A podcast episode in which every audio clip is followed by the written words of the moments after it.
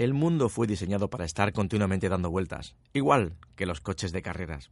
Por eso, porque nos gusta el mundo y nos encanta la vida, nos vuelve locos la Fórmula 1. Bienvenidos a Virutas de Goma. ¡Arrancamos!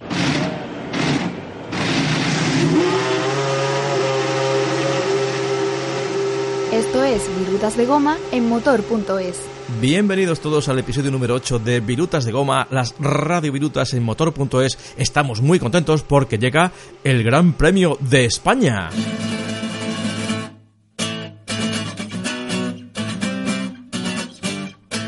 Hola Virutas, te veo contento, ni que la carrera se corriera en el patio de tu casa. Hola Sara, ¿cómo estás? Pues sí, es un poco como si fuera el gran premio del patio de mi casa, por una sencilla razón, es porque es en el que he estado más veces, es porque en el que me resulta más cercano y además por el que tengo un especial cariño por la gente que lo produce, que lo crea, que lo, que lo fabrica, que lo construye y que le ha dado casi 30 años de vida. De hecho, es el número 27, el Gran Premio de España número 27. Sabes que el primero se disputó hace 104 años en España, pero en Montmeló, en el circuito de Barcelona-Cataluña, que es como se denomina ahora, el primero se corrió en el año 91 y vamos ya pues cerca de 30. De hecho, Chase Carey, el nuevo propietario de la Fórmula 1 que ha llegado tras la marcha de Bernie Ecclestone dice que con Montmeló, con el circuito de Cataluña, quieren mantener un contrato a largo plazo porque realmente les ha ido muy bien. Sí, pero en España ir a la Fórmula 1 cuesta una leña, tanto como ponerle recarga a mi impresora. Pues mira, no te creas que el Gran Premio de España es uno de los más caros, sino más bien es uno de los de, bueno, precio medio. ¿Sabéis que se puede entrar y ver la carrera completa durante todo el fin de semana por 156 euros, que es lo que cuesta el carnet de socio? El circuito de Barcelona-Cataluña, en Montmeló, tiene una forma muy interesante, una fórmula para su clientela, que es la fórmula de ser socio. Desde 156 pavos, que además te lo financian, y además hay alguna que otra oportunidad, si lo compras en Navidad hay descuentos y hay ofertas. Eh, a partir de ese dinero, de 156 euros, puedes acceder a absolutamente todas las carreras y todas las pruebas que se disputan en el circuito durante todo el año. Y eso incluye MotoGP, incluye la Fórmula 1. Yo más que sobre todo si vives cerca, más que comprarme la entrada, lo que haría era hacerme socio. Y además, si te coges un asiento de tribuna, le ponen una plaquita a tu asiento que tú eliges en un mapa, le ponen una plaquita con tu nombre. ¿Y qué crees que puede ocurrir este año? ¿Va a ser un muermo? A veces las carreras allí son un poco aburridas. Pues va a ser un gran premio bastante interesante porque van a ocurrir cosas creo yo que van a ser divertidas. Recordemos que el Gran Premio de España es bastante frecuente que pilotos compañeros de equipo se aticen entre ellos. Recordemos que el año pasado fueron Nico Rosberg y Lewis Hamilton los que en la primera vuelta se dieron un golpe mutuo y los dos quedaron cao y fuera de la carrera. Y hace no demasiado tiempo los dos Toro también tuvieron, bueno, protagonizaron un incidente bastante parecido. Así que atento no ya a las batallas que haya entre los propios pilotos, sino también a las que haya entre los propios compañeros.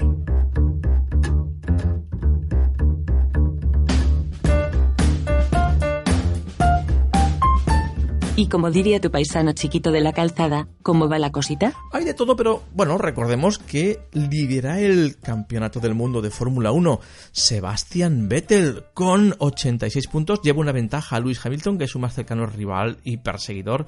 13 puntos que si Vettel falla, Lewis Hamilton podría robarle la cartera, pero mi sospecha es que Lewis Hamilton va a ir solamente regular. Esa es mi apuesta. Sospecho que eh, va a tener alguna pequeña dificultad. Vamos a ver qué tal le va, sobre todo el sábado, a ver cómo clasifica y si Sebastian Vettel eh, queda por delante en parrilla, va a ser muy complicado que le alcance. Eso lo vamos a saber el sábado, que es el día en que se decide gran parte de la carrera en Montmeló. Recordemos, es un circuito que sirve como lugar, como canal, como hábitat habitual de los entrenamientos de pretemporada y que se conoce bastante bien, eh, asfalto bastante abrasivo, mm, medio alto, carga aerodinámica media alta, mm, un circuito mm, de velocidad media alta, es media alta pero tiene de todo un poco, tiene una recta de un kilómetro y 47 metros, 1047 metros, es una recta bastante larga. Después tiene una zona donde la aerodinámica, el sector 1, con esa curva, eh, la curva Renault, la curva 3, una curva muy importante donde la aerodinámica superior de, los coches eh,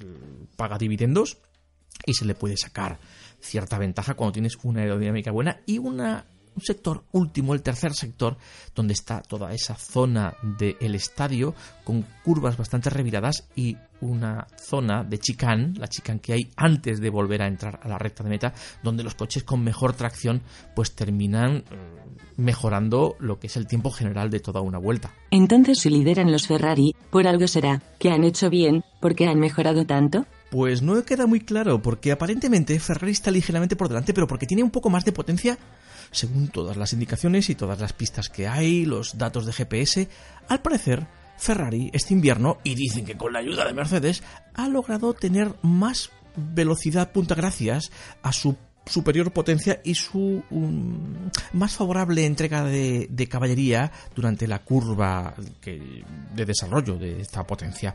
Mercedes aparentemente está un pelín por detrás, lo que pasa que, si te fijas, funcionan muy bien los sábados, han conseguido tres pole positions y Ferrari parece ser que trabaja mejor, funciona mejor los domingos, en día de carrera.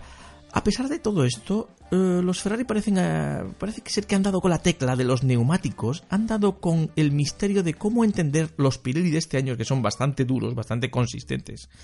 Y gran parte de la responsabilidad de ello fue la pecha, la cantidad de vueltas y entrenos que tuvo eh, Sebastián Vettel en pretemporada. Fue el primero que dijo yo quiero probar esas gomas. Recordemos que al principio de la llegada de los Pirelli, Sebastián Vettel visitó la factoría para ver cómo se fabricaban, para comprenderlos mejor.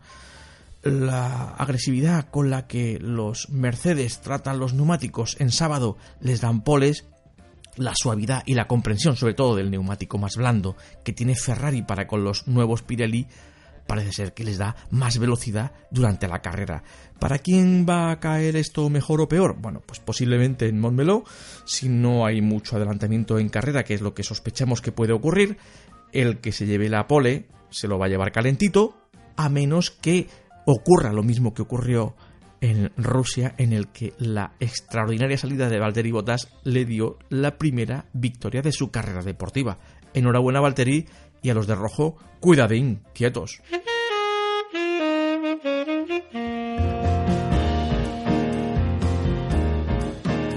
No lo entiendo, tras tres años dominando a placer, ahora los Mercedes han perdido pie. Parece que les sentaron mal las vacaciones de Navidad. Bueno, Mercedes era el coche demoledor, el coche dominador, lo ha sido así durante tres años y este año parece que está un poquito por detrás. Hay varias razones y una de ellas parece ser que tiene entre 6 y 8 kilos más de la cuenta. Llega al límite de los 728 kilos de peso máximo, pero parece ser que ese peso extra, ese 6-8 kilos de más que dicen que pesa, le resta un par de décimas de velocidad en el mm, vuelta a vuelta. ¿Esto de dónde viene? ¿De dónde puede provenir? Eh, se rumorea que la gente de Mercedes, sabiendo esto, comenzó a trabajar en una caja de cambios más ligera durante el invierno, pero por la razón que sea han decidido no montarla. Es muy posible que la prueben, al menos en los entrenamientos de Montmeló, y si funciona, posiblemente la terminen usando el resto de la temporada. Esta caja de cambios es más ligera, también se ha trabajado la suspensión trasera, no solamente para quitarle toda esa grasa extra que le sobra, la van a poner a dieta, sino que es que además tienen que modificar porque a menor peso atrás tienen que cambiar el tardo de las suspensiones, probablemente también cambien un poco las suspensiones y con ello ganarán la forma de cómo tratar el neumático trasero con el que especialmente Lewis Hamilton cuando la presión es muy alta y en non lo va a ser muy alta, sufre, padece y desaparece. Esto les viene mal a ellos. Entonces vamos a ver si consiguen perder esos kilos de más y ponerse un poco al día con respecto a la gente de Ferrari. Entonces los italianos han hecho el coche perfecto y ya van a ganar. No te creas, la gente de Ferrari también tiene sus propios problemas. Fíjate, en Rusia se montaron en los dos coches un turbo completamente nuevo. El turbo, el turbo, el turbo, el turboalimentador, es lo que más potencia aparentemente ha dado a este motor superior todo apunta, todo indica que esto puede ser así, a la potencia que entrega el motor del V08 de Mercedes, pero los turbos sufren. En Rusia se montaron el tercer, la tercera unidad y la normativa impide que se usen más de cuatro. ¿Esto qué quiere decir? Que como se les rompa, van a tener como oportunidad solamente uno completamente nuevo. Eso, o usar los antiguos que sospechamos que van a funcionar peor si no están completamente averiados, o sanciones en parrilla y esto a final de la temporada les va a venir muy muy mal si se trata de luchar por el título y a día de hoy, si los Ferrari están liderando, es posible que lleguen a verano como líderes y al final terminen luchando por este título muy muy de cerca contra Mercedes, cosa que hasta ahora no había ocurrido. Recordemos dos victorias de los Ferrari por dos de los Mercedes. ¿Y los españoles qué van a hacer en su gran premio de casa? ¿Cómo los ves? Ah, los españoles. Bueno, mira, Carlos Sainz hizo tiempos discretos durante la pretemporada. No pensamos que vaya a irle mucho mejor durante el Gran Premio de su tierra. Generalmente los españoles cuando corren en España les suele ir muy bien, suelen mejorar. Parece como si hubiera caballería extra al pasar por la tribuna de recta de meta.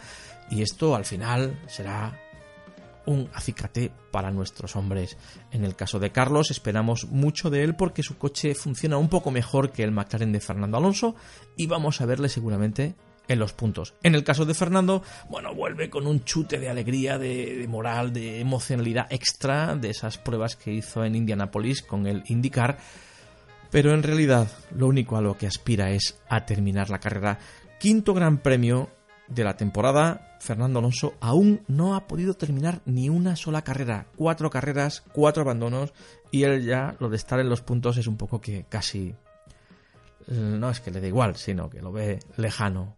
Con acabar la carrera, para él eso ya sería como una victoria. Me ha dicho una amiga Android que no vas a estar en el Gran Premio de tu país, fugitivo traidor. Bueno, sí, ¿cómo te has enterado? Y es que me piro, me piro a Italia, pero no te voy a decir lo que voy a hacer. Pero a la vuelta te voy a sorprender, te va a gustar. Y me dejas tirar a la primera de cambio, mal amigo. Bueno, no te creas, tú tampoco te vas a quedar mal. Vas a Montmeló, vas a ir con tu melena rubia, tus tacones y tu vestido rojo. Seguro que te lo pasas bien. Pues a ver qué me traes de Italia y a ver quién se lo pasa mejor, porque que sepas que yo tengo mejor armamento. Bueno, esa va a ser nuestra competición. Hasta la semana que viene. Buen viaje, virutas.